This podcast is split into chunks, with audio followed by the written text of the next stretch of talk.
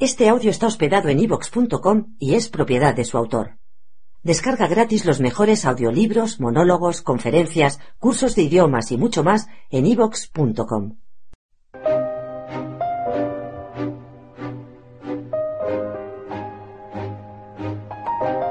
En seis días, Dios creó el cielo y la tierra. El séptimo día, Stanley Kubrick lo devolvió todo para hacer rectificaciones, escribió un crítico. Tras la muerte del famoso director que ahora descansa en paz en el jardín de su casa en las afueras de Londres, su esposa Christiane y Jan Harlen, hermano de esta y productor de Barry Lyndon, nos hablan sobre su rodaje. Stanley estaba empeñado en fotografiar Barry Lyndon de tal forma que la atmósfera del siglo XVIII quedase plasmada en la pantalla. Le encantaban los cuadros de esa época y no sabía cómo hacerlo exactamente. No existía la cámara que él quería y buscaba desesperadamente lentes más rápidas para rodar escenas a la luz de las velas. Se ponía en contacto con la gente que hiciera falta cuando necesitaba saber algo. Y entonces dio con ello. Fue por un artículo en una revista de ciencia sobre aquella lente Zeiss. Resultaba que la NASA había sido el primer cliente de Zeiss. Y entonces Stanley dijo, voy a hablar con ellos para ver si podemos probarla. Yo me ocupo de todo. Y al final funcionó. Durante 25 años, críticos de todo el mundo se han hecho la misma pregunta sobre la asombrosa calidad visual de Barry Lyndon. ¿Por qué accedieron los peces gordos de la NASA y Werner von Braun, padre de la conquista espacial, a prestarle a Stanley Kubrick su famosa cámara con aquella lente legendaria única en el mundo? Aquella lente única valía millones de dólares, era la única capaz de grabar a satélites espía en plena oscuridad y había sido un secreto guardado celosamente desde su creación.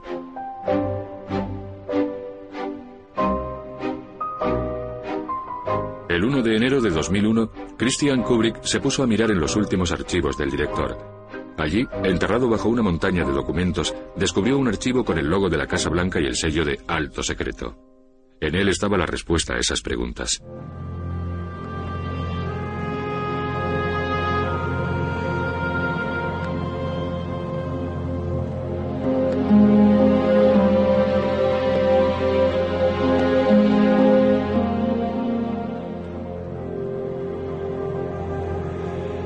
Lado oscuro de la luna.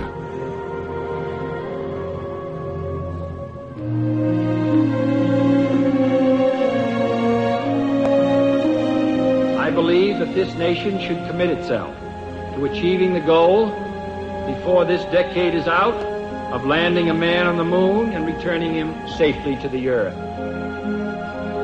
We choose to go to the moon in this decade and do the other things, not because they are easy, but because they are hard. La decisión de la NASA de prestarle a Kubrick su legendaria lente era solo la punta del iceberg, la culminación de una historia que empezó 15 años antes. En 1961, John Fitzgerald Kennedy, en un famoso discurso, hizo del aterrizaje en la Luna su principal prioridad.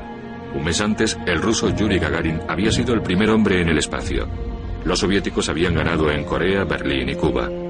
Solo quedaba la Luna y harían lo que fuera por llegar los primeros. Los americanos querían recuperar su autoestima, que había sufrido un fuerte golpe con Gagarin. Decidieron que lo mejor era crearse un objetivo, algo muy difícil de alcanzar, pero que si se conseguía significase todo un logro. Y se habló largo y tendido, dentro y fuera de la comunidad espacial, sobre qué debería ser. Y la Luna fue claramente la opción ganadora. La tarea de llevar un hombre a la Luna se confió al científico alemán Werner von Braun. Contratado al finalizar la Segunda Guerra Mundial, von Braun trabajó desde entonces para la NASA con total impunidad. Miembro del partido nazi, había utilizado a deportados del campo de concentración de Dora para fabricar sus misiles V2. 20.000 de aquellos trabajadores murieron en la construcción de fábricas subterráneas. Pero los norteamericanos hicieron la vista gorda con su pasado. No sé si era un auténtico nazi. Ya no estaba con los nazis, solo era un ex alemán. No creo que nadie le relacionase nunca con crímenes de guerra nazis ni nada por el estilo, aunque los habitantes de Londres, que fueron el blanco de más de mil V1, pudieran haberlo hecho. Pero bueno, la guerra es así. Los soviéticos decidieron aceptar el desafío de Kennedy. También necesitaban un genio que dirigiese su programa lunar. Lo encontraron en Sergei Korolev, residente en aquella época en uno de los campos de prisioneros de Stalin. Utilizó sin escrúpulos mano de obra del Gulag para construir la base de Baikonur. La carrera lunar siempre se ha representado como el aspecto más noble de la Guerra Fría, pero en aquella época estaban aún muy lejos del mar de la tranquilidad. Hacia finales de 1966, la CIA interceptó unos datos que indicaban que los soviéticos estaban listos para enviar hombres a la Luna. Habían entrenado a nueve cosmonautas durante varios años. Incluso habían hecho aterrizar la nave Luna 9 en el satélite natural en enero de 1966. Los servicios secretos de las dos superpotencias iniciaron una guerra terrible. El cerebro del programa soviético, profesor Korolev, murió a los 58 años en una sencilla operación de extirpación de amígdalas. Korolev. No. Las leyes estadounidenses prohíben a la CIA asesinar a nadie. Sin excepciones, la ley es rotunda. El sabotaje no era necesario. Los problemas técnicos eran tremendos. Eso era realmente lo que les causaba dificultades. Nunca matamos a ningún soviético. Y ellos no mataron a ningún estadounidense. Ninguno de los bandos quería iniciar algo cuyo resultado final no pudieran predecir. En enero de 1967, los tres astronautas del Apolo 1, Grissom, White y Chaffee, murieron abrasados durante un ejercicio de entrenamiento. Tres meses después, el soviético Vladimir Kumarov se mató volviendo del espacio al no abrirse misteriosamente su paracaídas. Gagarin, el héroe del espacio, también murió mientras probaba un avión. Tenía que haber sido el primer hombre en pisar la Luna. El 3 de julio de 1967, el cohete soviético que debía volar a la Luna explotó mientras llenaban sus depósitos, destruyendo toda la zona de lanzamiento. El sueño de los soviéticos de llevar un hombre a la Luna para celebrar el 50 aniversario de la Revolución de Octubre de 1919 tuvo un repentino final.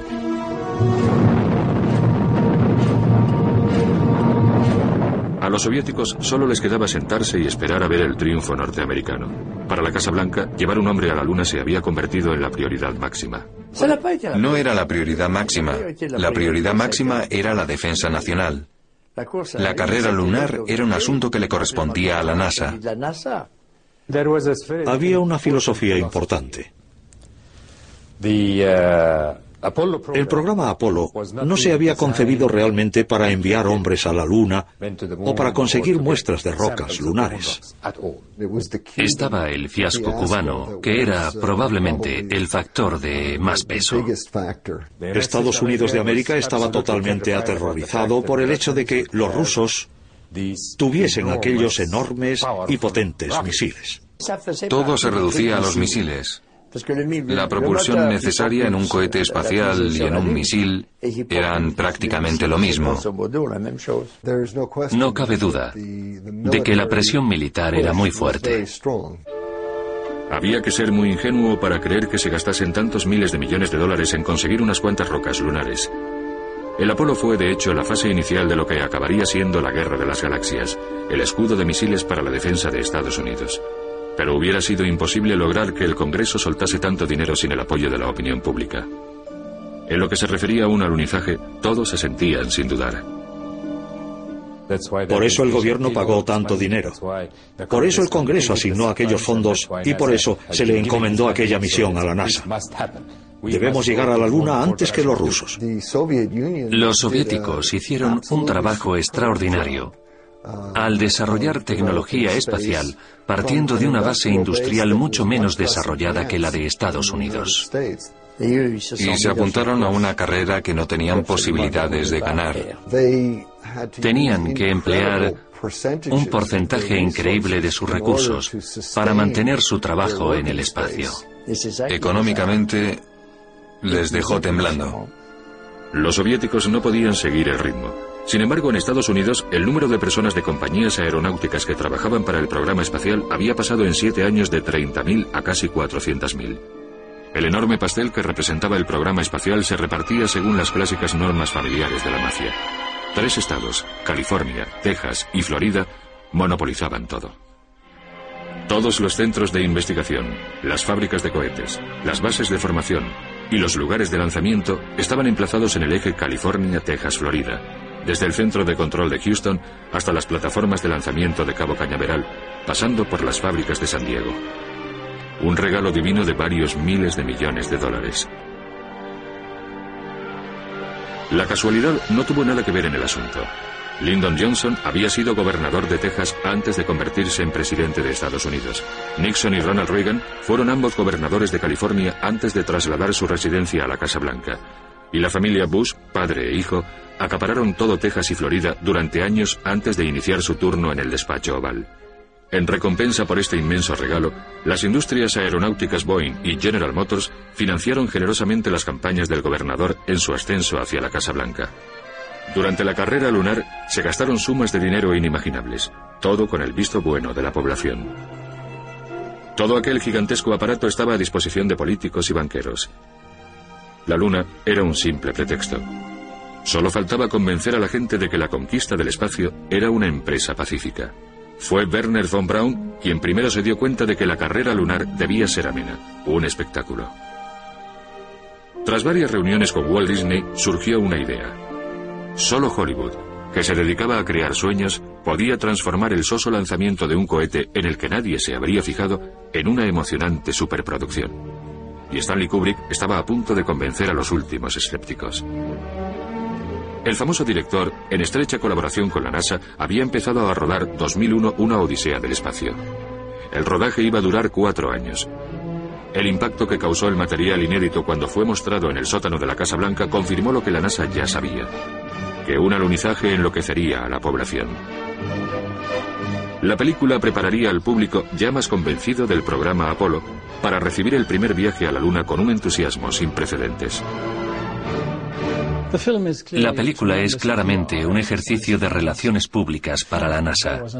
Que a un artista se le hubiesen ocurrido aquellas ideas y visiones totalmente nuevas y fantásticas, sin duda estimuló que se apoyase todo el proyecto. Pensaron que así tendrían más glamour. Tenían muy presente lo importante que iba a ser el espectáculo visual. Cuando fui a ver 2001, me quedé alucinado. Era una película magnífica con unos efectos especiales y una música excepcionales, y un gran argumento de Arthur C. Clarke. No cabe duda de que a los diseñadores y los ingenieros del programa espacial les había afectado 2001. 2001, Una Odisea del Espacio, era también una película visionaria. El verdadero logro de Kubrick fue que la NASA no criticase ni una sola escena por falta de autenticidad. Las imágenes de la nave espacial Discovery moviéndose por el sistema solar dejaban con la boca abierta. Era absolutamente fascinante. Parecían exactamente iguales. Por arriba era puntiaguda, después bajaba así y los motores estaban atrás. La influencia de 2001 en todo el programa espacial sería enorme.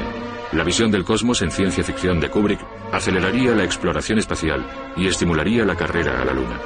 Fascinados por el primer montaje de la película, los técnicos de la NASA modificaron los trajes de los astronautas, añadiendo abundantes toques de color. La NASA quedó tan impresionada por los trajes espaciales que hicieron ciertas cosas que no habían hecho antes. No sabría decir qué, pero recuerdo que Stanley se sintió muy halagado. Algunas ideas eran muy parecidas, no porque imitasen lo que se hizo en 2001, sino porque buscando nuevas ideas, a las personas que trabajaban a la vez se les ocurrían soluciones similares. Recuerdo que se sentía muy orgulloso cuando gente de todo tipo decía lo verídica que era. Afectó a nuestro modo de pensar y de actuar y al producto final. Stanley y Arthur hablaban de ella y se sentían como estrellas. En vísperas del lanzamiento a la Luna, la NASA acudió a Hollywood, el reino de la fantasía. En concreto a Jack Torrance, un joven productor de Paramount en aquella época que ahora vive en Nueva York. La Casa Blanca y la NASA se dieron cuenta enseguida de que la carrera a la Luna era realmente una guerra de imágenes entre los rusos y Estados Unidos, porque nuestras instalaciones eran muy rudimentarias y el centro espacial era francamente ridículo. Así que decidieron que la carrera espacial tenía que convertirse en un auténtico producto de Hollywood, un espectáculo. Vinieron a vernos con un objetivo.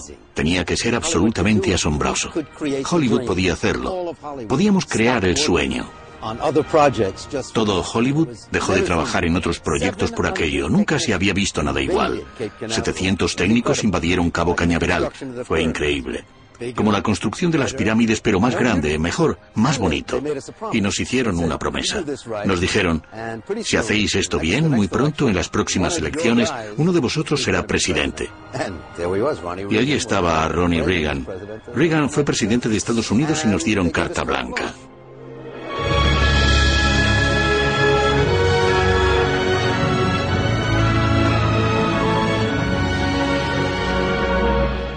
Elegimos los nuevos trajes espaciales de los astronautas, cambiamos la forma de los cohetes, rediseñamos toda la iluminación, añadimos 100 focos más, cambiamos la plataforma de lanzamiento para que el Sol estuviese tras ella en el despegue.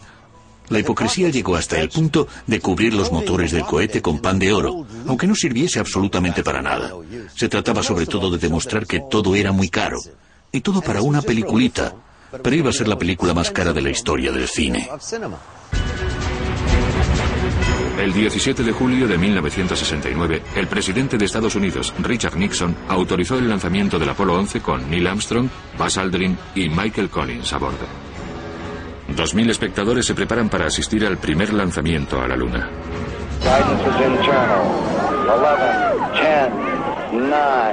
ignition sequence start.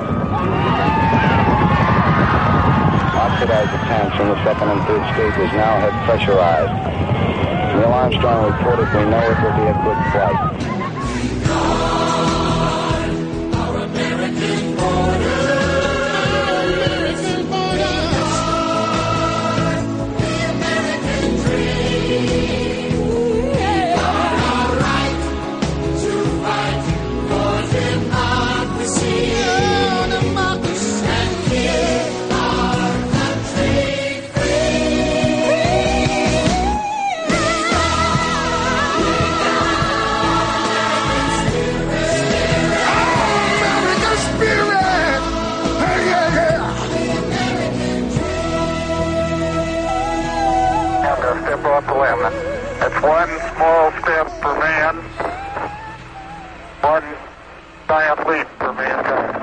Michael Collins nunca superó el hecho de haber sido el único de los tres astronautas que no caminó por la Luna. Dejó de vérsele para siempre. Neil Armstrong, totalmente desorientado por su repentina fama, se retiró a un monasterio. David Bowman estaba en el Centro Espacial de Houston aquella famosa tarde de los primeros pasos sobre la Luna, en contacto permanente por radio con Armstrong y Aldrin. Hoy, medio ciego por un desgraciado accidente, recuerda a Armstrong. Le dieron el guion el día antes en un sobresellado. La famosa frase que diría al aterrizar en la luna. Leyó el guion ante nosotros. Un pequeño paso para el hombre, un gran paso para la humanidad. Nos miró y dijo, ¿quién ha escrito esta mierda? Sus bromas antes del despegue eran geniales. Nos preguntaba dónde estaba el duty free, qué película iban a poner en el vuelo, si tenían asiento de fumador, si podíamos darle asiento de ventanilla en la cola, si había menús para judíos. Llevaba la radio de su coche bajo el brazo. Le daba miedo que pudieran robársela en el aparcamiento de la NASA. En la Luna fue peor. Las pocas palabras que intercambió con Aldrin mientras recogían muestras fueron increíbles.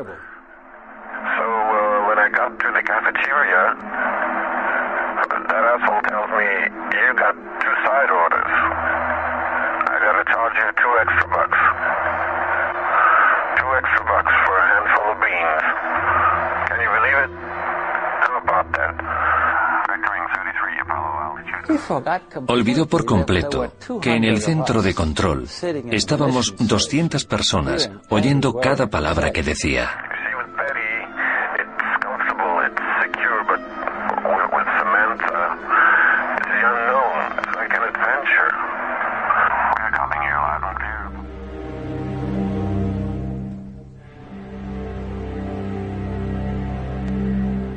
Poco después del triunfal regreso de los tres astronautas a la Tierra y tras el periodo de cuarentena guardado rigurosamente por el presidente Richard Nixon, Buzz Aldrin, el segundo hombre en pisar la Luna, cayó en una repentina depresión sin ningún motivo aparente. Se convirtió en alcohólico, en parte por su historial familiar. Estaba sumido en una profunda depresión. Llegaba borracho todas las noches. Creo que no es una buena conclusión dar por hecho que fue por la misión lunar.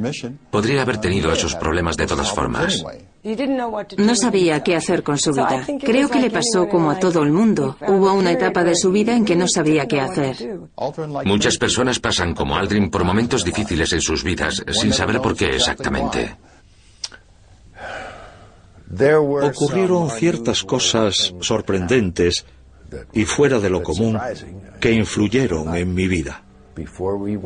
Antes de ir a la Luna, el presidente Nixon había preparado varias notas para un discurso que daría en caso de que no lográsemos regresar. Nixon estaba preparado para lo peor. La tarde del lanzamiento del Apolo 11 había grabado en secreto un mensaje televisivo anunciando la muerte de los tres astronautas.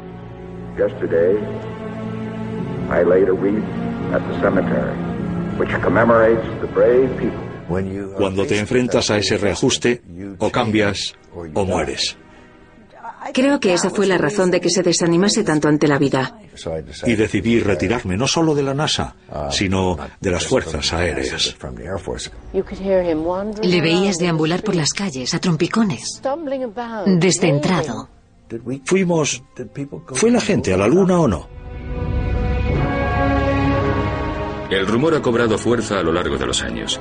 Si Nixon tuvo la sangre fría de enviar a estos tres astronautas a morir, ¿qué crédito podemos dar a esos primeros pasos en la Luna que tanto emocionaron a toda la humanidad? Khrushchev escribió en sus memorias, ¿se han preguntado alguna vez por qué el presidente de Estados Unidos no estuvo presente en el lanzamiento del Apolo 11? Eve Kendall, secretaria personal de Nixon en aquella época, nos dio a entender que no tendría inconveniente en remover unas memorias de hace 30 años. Fue Henry Kissinger quien la contrató primero como interna en la Casa Blanca cuando solo tenía 20 años. En Washington, Donald Rumsfeld, nombrado secretario de Defensa por el presidente George W. Bush, celebra su llegada al Pentágono. Con él están el exsecretario de Estado Henry Kissinger, Lawrence Eagleburger, el general Alexander Haig y el director de la CIA Richard Helms. Treinta años atrás, estos cinco eran los principales consejeros de Nixon. ¿Hablo ya? Muy bien, una copa más y estoy listo. Aquí tienes, te estaba tomando el pelo.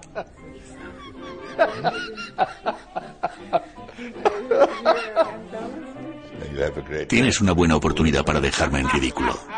¿Qué pasa? ¿Pero qué diablos? Hola, Mel, ¿cómo estás? No sé, a mí no me parece muy de fiar. ¿Cómo es esto? ¿Él hace las... usted hace las En preguntas? francés, y usted contesta en inglés. Pues entonces tendrá que traducirlas para que esté seguro de lo que me preguntan. Entiendo francés. No lo hablo, pero lo entiendo. De acuerdo. ¿Algún problema? No, no, no te preocupes, no pasa nada. Sí, son el tipo de preguntas que ves en la tele cada noche. Es una historia larga y compleja. Solo tienen que saberla unos pocos. Te voy a contar una historia fascinante. ¿Todo? ¿Estás grabando? De todas formas, tendrás que cortar todo esto, pero... Deja que te diga extraoficialmente. Apaga la cámara. Es una historia increíble. El presidente Nixon estaba metido hasta el cuello en la guerra de Vietnam. Tenía que llevar a cabo alguna proeza muy grande para cambiar la imagen mayoritariamente negativa que los estadounidenses tenían de él. El presidente Nixon estaba al teléfono especulando. No dejaba de juguetear con el cable del teléfono. El despacho oval estaba medio a oscuras y me resultaba muy difícil tomar notas de aquella reunión. Tuvimos una reunión y hablamos. Y tomó una serie de decisiones básicamente para intentar calmar los ánimos. El director de la CIA miraba aterrorizado. Siempre había sobreestimado el poder de los soviéticos. Los rusos llevarán a un hombre a la Luna. Solo es cuestión de meses, quizá incluso días. Tengo información muy detallada al respecto. No podemos esperar otro año. Tenemos que lanzar el Apolo 11 en cuanto podamos. Yo estaba al teléfono constantemente en reuniones e intentando de distintas formas darle más empuje, más agresividad en aquel asunto. Entonces le dije al presidente, no puede dejar que esto prospere. Debe hacer todo lo necesario para que no lo haga. El presidente se volvió hacia sus expertos de la NASA y dijo, ¿estamos listos? El director de la agencia espacial le tranquilizó solo a medias. Le dijo, es posible que no podamos enviar películas de los primeros pasos sobre la Luna. El presidente se negó a aquella idea, ni hablar. El mundo espera ver a un estadounidense dar los primeros pasos en la Luna. Aquello le molestó mucho.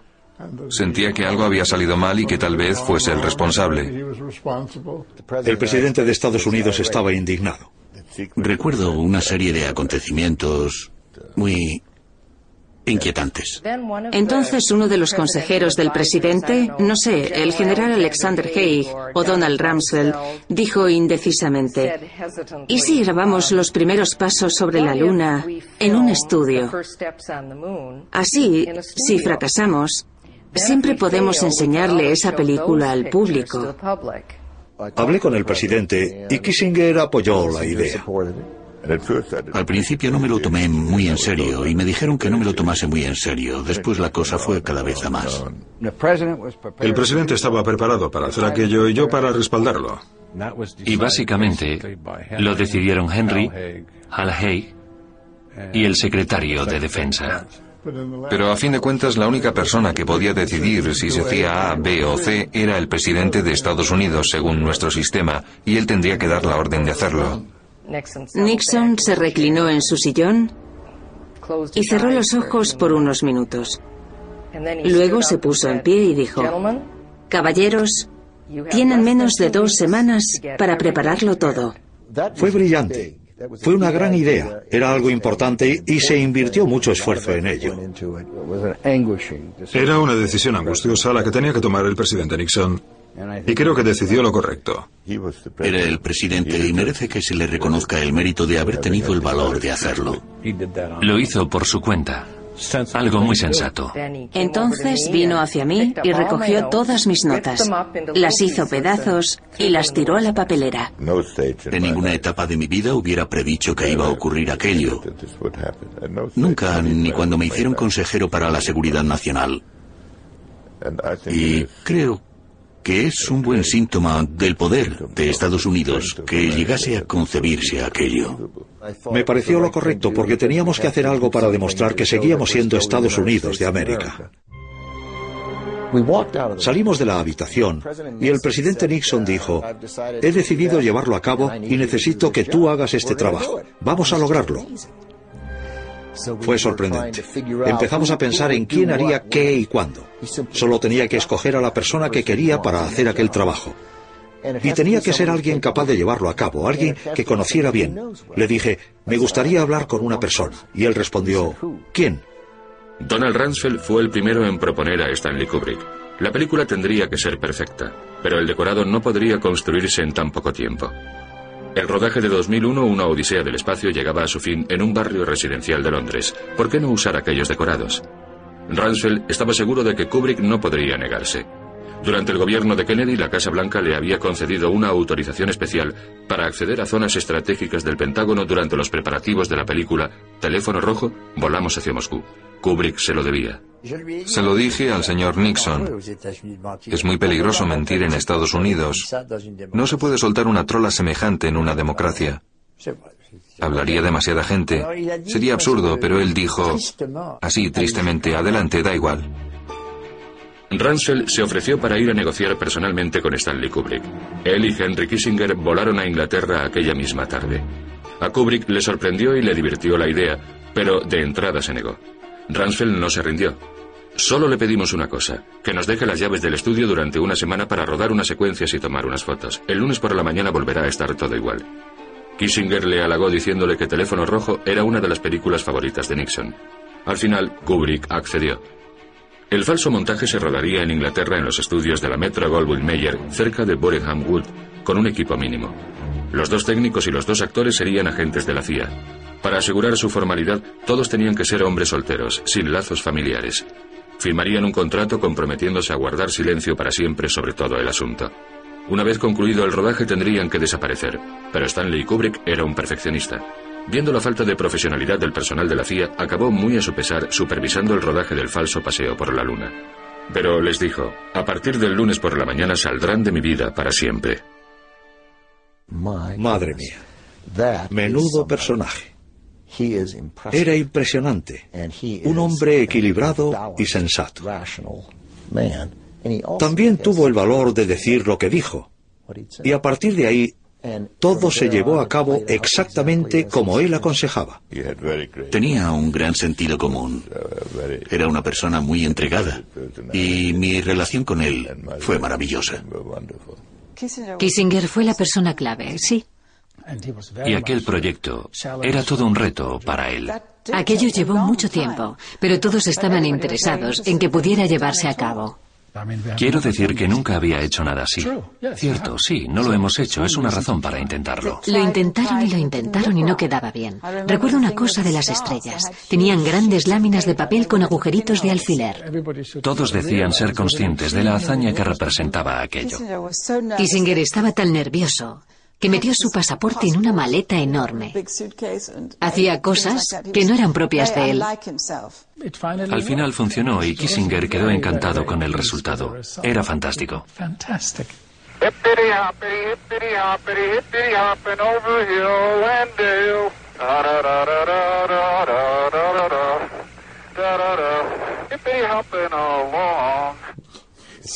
Es ridículo. Es una estupidez. No hay ningún motivo. A la gente se le ocurren sandeces sobre cualquier cosa. Conozco esas historias sobre las fotos de los ensayos, sobre fotos hechas en laboratorio o cosas así, debido a la luz del sol, pero sin duda no es así. Pregunta a los soviéticos si es cierto o no. Ellos tenían los medios para averiguarlo. Dmitry Mafli había trabajado para los servicios secretos soviéticos durante 15 años antes de ser intercambiado por otro renegado tras caer el muro de Berlín. Lo que nos sorprendió realmente fue la cantidad de errores cometidos por la Casa Blanca. No habrían engañado ni a un niño de 10 años. Enseguida nos dimos cuenta de que aquello era un engaño. Tardamos menos de dos horas en descubrir el timo de las fotografías. La bandera estadounidense, por ejemplo, aparece suspendida en el aire ondeando así. Pero en la Luna no hay viento. La NASA podría decir que habían retocado las barras y estrellas para hacerlas más patrióticas. Tonterías.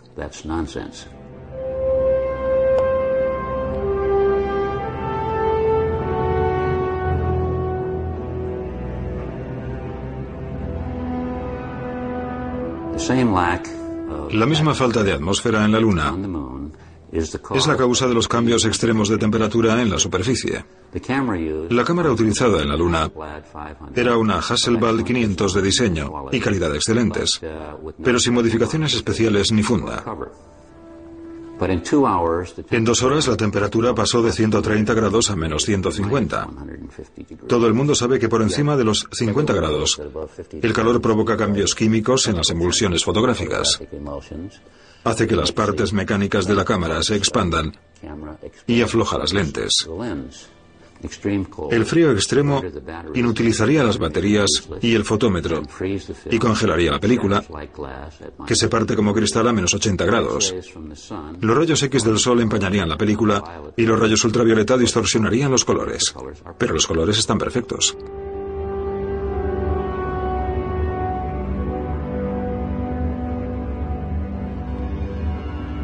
La gravedad en la Luna es una sexta parte de la de la Tierra.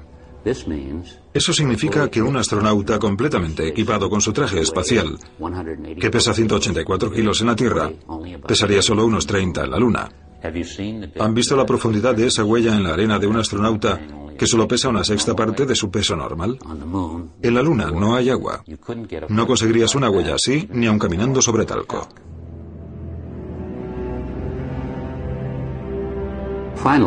Finalmente todas las fotografías están hechas sin flash. Se vería porque el astronauta que saca la foto se refleja en la visera del casco del otro astronauta. Los astronautas están iluminados desde atrás, pero se ve perfectamente hasta el mínimo detalle de sus trajes espaciales. Lo primero que se aprende en fotografía es a no disparar contra la luz. Tienes que estar de espaldas al sol para hacer las mejores fotos. Una foto recuperada antes de que la NASA destruyese todas revela la fuente de luz de esas largas sombras horizontales. Dos focos en un estudio.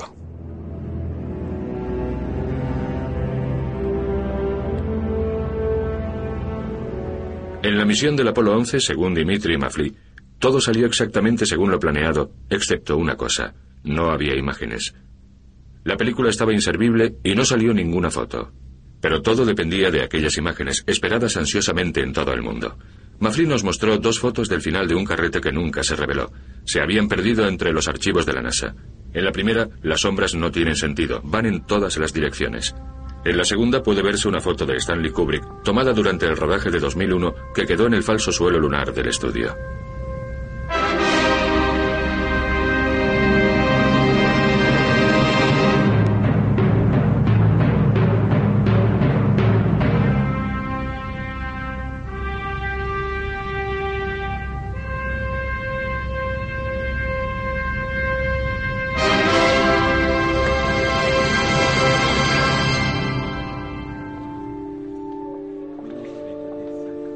Ambrose Chappelle, ex agente de la CIA, se negó a tomar parte en la misión. Se retiró del servicio y más tarde se hizo sacerdote en Baltimore. Treinta años después, creo que es hora de poner fin a esta historia. Kubrick ya no está con nosotros y creo que es lícito contarlo, revelar el secreto. A los hombres que participaron en aquel proyecto les pagaron muy bien. Prometieron guardar el secreto y desaparecer para siempre. Se les dieron nuevas identidades y nuevas caras, nuevas vidas en algún lugar remoto del mundo. Pero entonces Nixon y sus consejeros se asustaron y empezaron a pensar que desaparecer para siempre debía significar eso mismo. En la Casa Blanca Nixon no había podido dormir durante meses. Parecía distraído, incapaz de concentrarse. ¿Y si uno de los testigos del rodaje decide hablar? No podemos correr ese riesgo, repetía constantemente a sus consejeros. Nixon pidió consejo a su agregado militar, el coronel George Kaplan. Enviemos a nuestros mejores miembros de la CIA y deshagámonos de ellos. El presidente estaba decidido a hacer algo y le dije, mire, va a hacer lo que usted quiera, pero creo que ya es tarde. Debió hacerlo hace un año. No es plato de buen gusto. Y yo dije, ¿se ha vuelto loco? Esto se va a convertir en el mayor escándalo que ha visto este país. Estaba en la cama, ya entrada la noche. Si había bebido o no, no lo sé. Los que trabajamos con Nixon Aprendimos a no tomarnos en serio todo lo que decía cuando estaba estresado. No sé si pensaba hacerlo, pero no lo hizo. Dijo algunas cosas horribles. Pero nunca se llevaron a cabo, ni siquiera se hizo el intento. Y le dije, señor presidente, consultemos esto con la almohada, porque es el trabajo del jefe de personal de la Casa Blanca. Era algo que no quería hacer. Así que me marché. A la mañana siguiente entré y me dijo, ¿sabes, Al? Tenías razón. Nixon decidió suspender la operación y se lo dijo a Kissinger y a Alexander Haig. Pero el montaje estaba a punto de descontrolarse. Durante la noche, el coronel Kaplan envió a uno de sus agentes de la CIA al despacho oval a conseguir la lista de los que había que eliminar. Ya era demasiado tarde. Hello. George, on that uh, thing we were discussing this morning, I wanted to be sure that you got off a la primera vez que oímos que había un problema fue el martes por la mañana. Dijo que la CIA no debía llevar a cabo aquellas operaciones encubiertas, pero de hecho firmó el documento que les autorizaba a realizarlas. Nixon era muy inteligente y sabía cuándo se llevaban a cabo sus órdenes y cuándo no. Fui a ver a Nixon y le dije, señor presidente, tenemos un problema. El coronel George Kaplan, que ya estaba como loco, tomó la decisión unilateral de seguir con la operación. Cambió los códigos secretos, interrumpió todo contacto con la Casa Blanca y la CIA y dio órdenes a sus hombres antes de desaparecer. Ahora nadie podía detenerle. No puedo hablar por los demás, pero sé dónde estaba yo. Siempre pensé que iba a pasar esto. Para mí fue toda una sorpresa.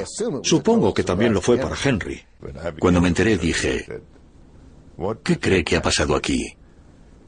Y me contestó, algún idiota ha ido al despacho oval y ha hecho lo que le han dicho. Esto no había ocurrido antes y dije, bien, ¿quiénes son? No era el director de la CIA, era el director del elemento operativo de la CIA. Otras personas tenían que dar la cara y asumir responsabilidades y lo hicieron. Y por supuesto, Nixon estaba inquieto por aquello. Pero nunca se me pasó por la cabeza que fuera a desmoronarse tan deprisa. El planteamiento de aquella operación fue lamentable. La operación la llevó a cabo una subsección secreta de la CIA. Los miembros del equipo de rodaje de la CIA habían empezado sus nuevas vidas en Hanoi. Allí era donde habían ido a esconderse.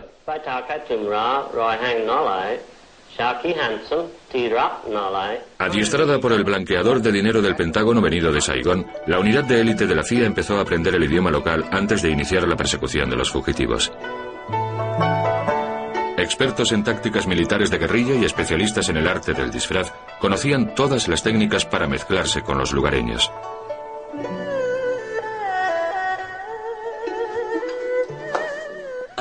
Una mañana los vimos llegar al pueblo. No eran Rambo exactamente. Para ser agentes secretos no eran muy discretos. No tenían respeto por nada. Encontrábamos latas de cerveza vacías y envoltorios de McDonald's por todas partes. Principiantes, auténticos principiantes. Uno de ellos se mató limpiando su revólver. Guardamos el cadáver para que jugasen los niños. Solo les interesaba una cosa, las chicas.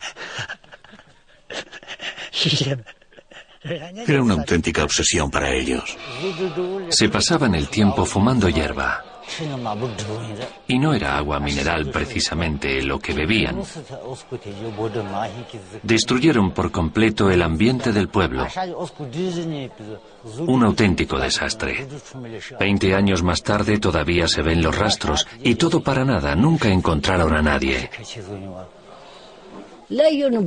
Intentaron hacerse pasar por campesinos vietnamitas. Sus disfraces y acentos eran perfectos. Pero les calamos el medio minuto. Bueno, su comandante era negro. Aquello fue una CIA amateur, si es que alguna vez la hubo. Aquello no se hizo nada bien. Y nunca quise saber quién lo organizó, me quedé al margen sin más. Debo decir que fue un espectáculo llevado a cabo chapuceramente. El secretario general me llamó y me dijo, ¿qué está pasando?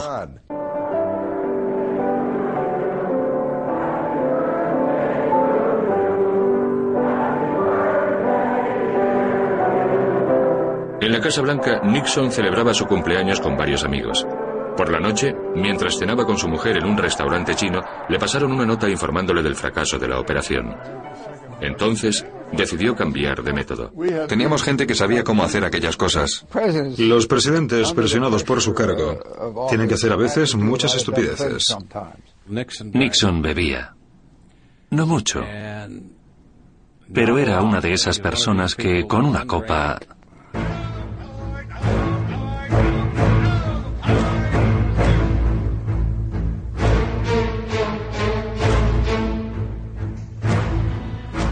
Nixon utilizó todos los medios a su disposición. Mandaron a 150.000 hombres y la mitad de la sexta flota a buscar a los fugitivos, el doble de lo que se usó durante la Guerra del Golfo para intentar capturar a Saddam Hussein.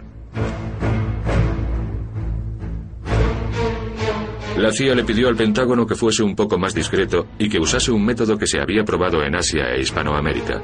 Por ejemplo, camuflar los asesinatos para que pareciesen accidentes. Al final iba a tener un final ignominioso. El técnico de sonido, Andy Rogers, se abrasó vivo en un accidente de coche.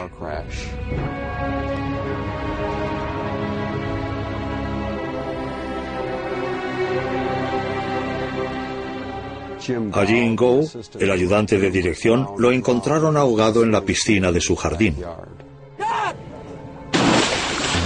Vince Brown apareció en Patagonia descuartizado, pero la policía aseguró que había sido un suicidio. A Vince Brown, ayudante de dirección, le siguieron el rastro y lo mataron en las islas Kerguelen. El cinismo de la CIA llegó hasta el extremo de grabar el asesinato.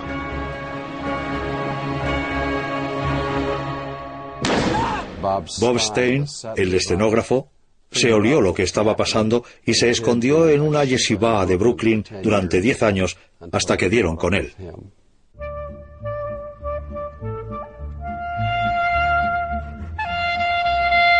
Fue en aquella yeshiva en un barrio judío de Nueva York donde el rabino Konigsberg protegió a Bob Stein durante muchos años al mismo tiempo que le enseñaba la lengua judía internacional. Ambos escudriñaron la Biblia en busca de respuestas a sus preguntas, pero pronto el rabino empezó a tener dudas sobre Stein, que no solo no creía en Dios, sino que hasta le costaba creer en su propia existencia. Nos pasábamos las tardes charlando. Él decía que era ortodoxo, pero discutía sobre lo que la Biblia dice del cerdo. Insistía en que el Torah solo quería decir que no se tomase en ciertos restaurantes. Su humor se hizo muy cínico. Era un judío ácido. Una noche fue agredido por unos gamberros del Bronx. Cuando averiguaron que era judío le obligaron a hacerles varios arreglos en la ropa.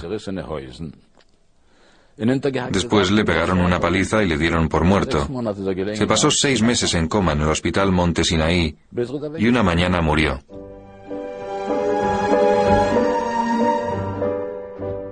Henry Kissinger, Donald Rumsfeld, la Casa Blanca y la CIA, que le habían prometido a Stanley Kubrick que nunca volvería a saber de ellos, mantuvieron su palabra. Pero cinco años después de grabar las imágenes falsas, Kubrick cometió la imprudencia de ponerse en contacto con la Casa Blanca y luego con la NASA para pedir prestado una lente especial para el rodaje de Barry Lyndon. La NASA aceptó a cambio de los servicios prestados, o quizá dio su brazo a torcer por miedo a que se supiera la verdad de los primeros pasos en la Luna de Armstrong y Aldrin. Nixon había dimitido tras el Watergate, pero su sucesor, apremiado por el nuevo director de la CIA, volvió a poner en marcha la máquina. Después de todo, Stanley Kubrick era el último testigo directo del engaño que seguía vivo. Intervinieron su teléfono e interceptaron su correo. Kubrick decidió entonces desaparecer. Hizo todas sus películas en su propiedad o cerca de ella, aunque el escenario fuese Vietnam o Nueva York. Se encerró junto con su esposa e hijos y nunca volvió a salir hasta su muerte. Acusaba a Nixon de estar compinchado con la CIA para asesinarle. Intentaba pensar en lo que harían, cómo lo harían, en qué momento y cuánto duraría. Fue muy preciso. Y al mismo tiempo, estaba horrorizado. No sé de qué está hablando. El que dirigía la CIA era Dick Walters, el general Dick Walters, uno de mis mejores amigos. Y yo sé lo que pasaba. Solo el general Walters podía revelar toda la verdad sobre aquello. ¿Toda la verdad sobre qué? Escúcheme bien y créame, porque voy a decirle la verdad. Estoy seguro de que el señor Nixon no sabía nada de antemano. El ayudante de Helms le dijo, no sé lo que va a pasar, pero pase lo que pase estaremos con usted hasta el final. Aquello fue seis meses antes. Cuando la gente que lo hizo estaba atrapada, corrieron a decirle a Nixon, protéjanos, y le dije eso al señor Nixon, y él estuvo de acuerdo conmigo cuando se lo dije. El general Walters estaba deseando seguir hablando, pero en privado, sin ser grabado. La eliminación de todos los que habían tomado parte en el rodaje, y recalcó las palabras todos los que, era todavía un tema muy delicado. Antes de abordar el tema del repentino fallecimiento de Stanley Kubrick, nos pidió que apagásemos la cámara. Y lo hicimos a medias. ¿No me estáis grabando? No, no. Porque esto podría costarles la vida. El general Walters, visiblemente alterado, nos sugirió seguir con la conversación al día siguiente. Pero murió repentinamente durante la noche de un derrame cerebral había accedido a romper una de las normas explícitas de la CIA, la del silencio y el anonimato. La muerte de Vernon Walters solo mereció unas pocas líneas en Liberación, pero The New York Herald Tribune le dedicó un largo artículo. Parte de él decía, la última aparición pública conocida del general Walters fue en un documental de la televisión francesa en el que hablaba sobre la implicación de la Casa Blanca en el programa Apolo a finales de los años 60. Tanto el productor como el director señalaron que Walters estaba en perfecto estado.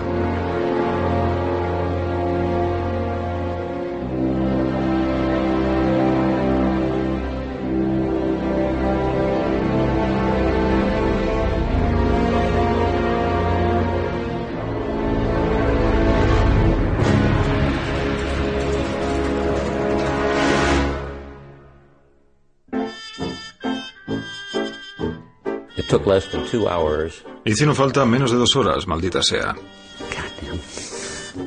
Todos os daréis cuenta, cuando seáis un poco más mayores, de que la mente empieza a olvidar detalles. ¿Tardamos? ¿Listo? Ni hablar. Antes me quedo sin trabajo. Déjame el guion otra vez.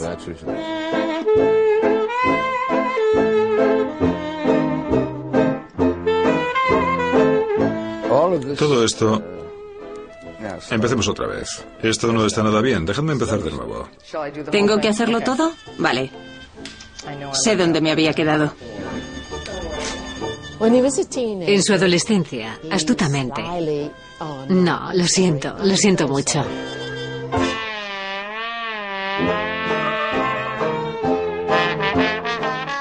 Se basaron en algunas antiguas películas de entrenamiento en Nuevo México e Islandia y un lugar... Tengo que empezar otra vez. No creo que se le pueda dar mucha importancia a lo que dice la gente. Quiero que me crean porque esta es la verdad. Nunca he tenido ninguna relación con esa mujer. A veces los medios sacan las cosas de quicio para escribir una historia. ¿Ahora lo entienden?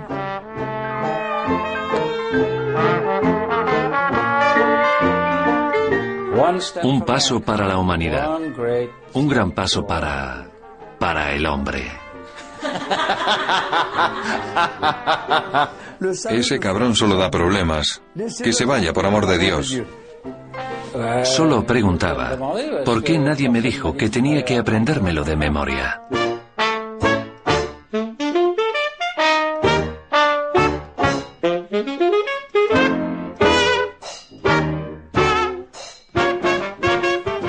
El chiste de ácido no funciona en Yiddish. Empezaremos otra vez y si no funciona... Tengo que estar en Boulogne a las 11. Está subiendo la carretera. Voy a repetirlo. ¿Dónde estaba? Nos dimos cuenta enseguida. Todo era un engaño. Mierda. Nos dimos cuenta enseguida de que todo era un engaño. Vale, déjame probar. Nosotros decimos, estamos de mierda hasta arriba. ¿Ha quedado bien? Me dijiste que era un programa de categoría. Creí que esto era un programa serio.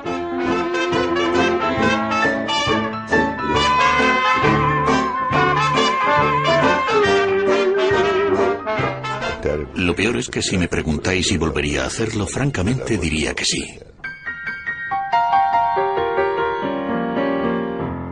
Ha sido divertido.